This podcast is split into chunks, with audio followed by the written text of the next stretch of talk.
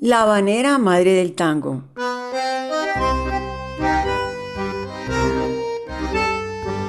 Un saludo para todos los escuchas. Les doy la bienvenida a mi podcast de Cime Bandoneón, un punto dedicado al estudio de la historia del tango, especialmente de sus letras, a través de otra mirada. En anteriores programas hablamos del arribo de una inmensa población de inmigrantes al Río de la Plata, quienes después del desembarco llegaban hasta el hotel de inmigrantes y muchos de ellos vivieron en los conventillos. Decíamos que entre los ritmos que se escuchaban para ese entonces estaba la habanera. Veamos pues que el nombre habanera conduce a La Habana, Cuba, sitio del nacimiento de esta formación musical y es preciso entonces referirse a su génesis. Hablamos del siglo XIX, cuando la habanera nace de la contradanza cubana y con esa riqueza musical de los cubanos se estudió y se le llamó de diferentes maneras. Así, la habanera o tango, tango habanera y la habanera de salón. También hay que agregar que la contradanza venía de Europa, la country dance o contradanza inglesa, y allí en la isla fue tomando el sabor de la tierra. Estuvo en el proceso de criollización. La primera manera escrita de autor anónimo es conocida con el nombre de El amor en el baile. Y voy a leer algunos versos. Yo soy niña, soy bonita, y el pesar no conocí. Yo soy niña, soy bonita, y el pesar no conocí. Pero anoche, ay mamita, yo no sé lo que sentí. Mi corazón latió así ay, yo creo que se agita porque el amor entró en mí.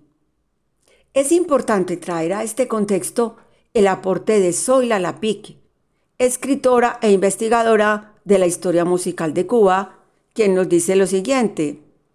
Esta canción, El amor en el baile, significa mucho para la historia de la música cubana, pues puede considerarse una de las primeras piezas del género habanera a pesar de su ligero parecido a un couple español, ya que muestra las características de las células A y C siempre presentes en la habanera.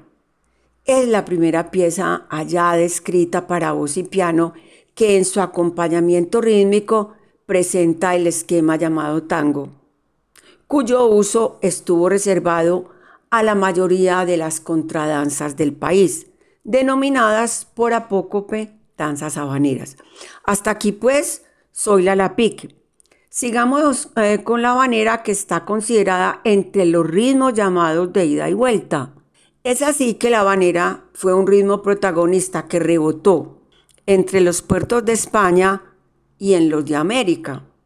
Son ejemplos Cuba y los puertos del Río de la Plata.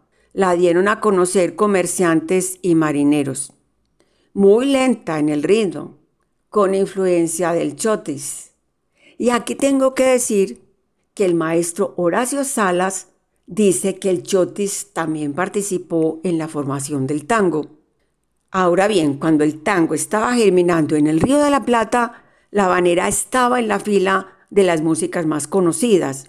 Tanto es así que se escuchaba en todos los sitios que tuvieran que ver con el canto y el baile como los peringundines, las pensiones y las casas de citas, donde además estaba la presencia de otros ritmos que se mezclaban. Es allí donde se van desarrollando y evolucionando los géneros populares. Y decir luego que la habanera va marcando su influencia en la génesis del tango.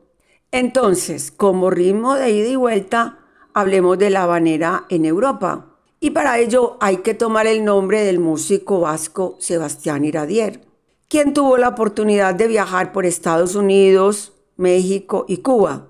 Después de pasar un tiempo en la isla, compuso La Paloma, una habanera muy famosa que se volvió popular en América y en España.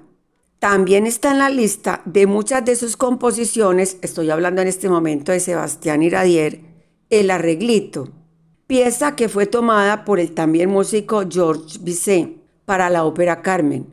Y él consideró que era un tema musical popular y anónimo, entonces no le dio el crédito a Iradier. Así que la famosa aria del primer acto, La Habanera, interpretada por la mezzo-soprano, que encarna el personaje de la gitana cigarrera, nos cuenta que el amor es un pájaro rebelde. María Teresa Vera, cantante, compositora y guitarrista, nacida en Cuba, nieta de esclavos, es autora de La Habanera 20 años y quiero pasar algunos versos. ¿Qué te importa que te ame si tú no me quieres ya? El amor que ya ha pasado no se debe recordar. Fui la ilusión de tu vida un día, lejano ya. Hoy represento el pasado, no me puedo conformar. Si las cosas que uno quiere se pudieran alcanzar, tú me quisieras lo mismo que 20 años atrás.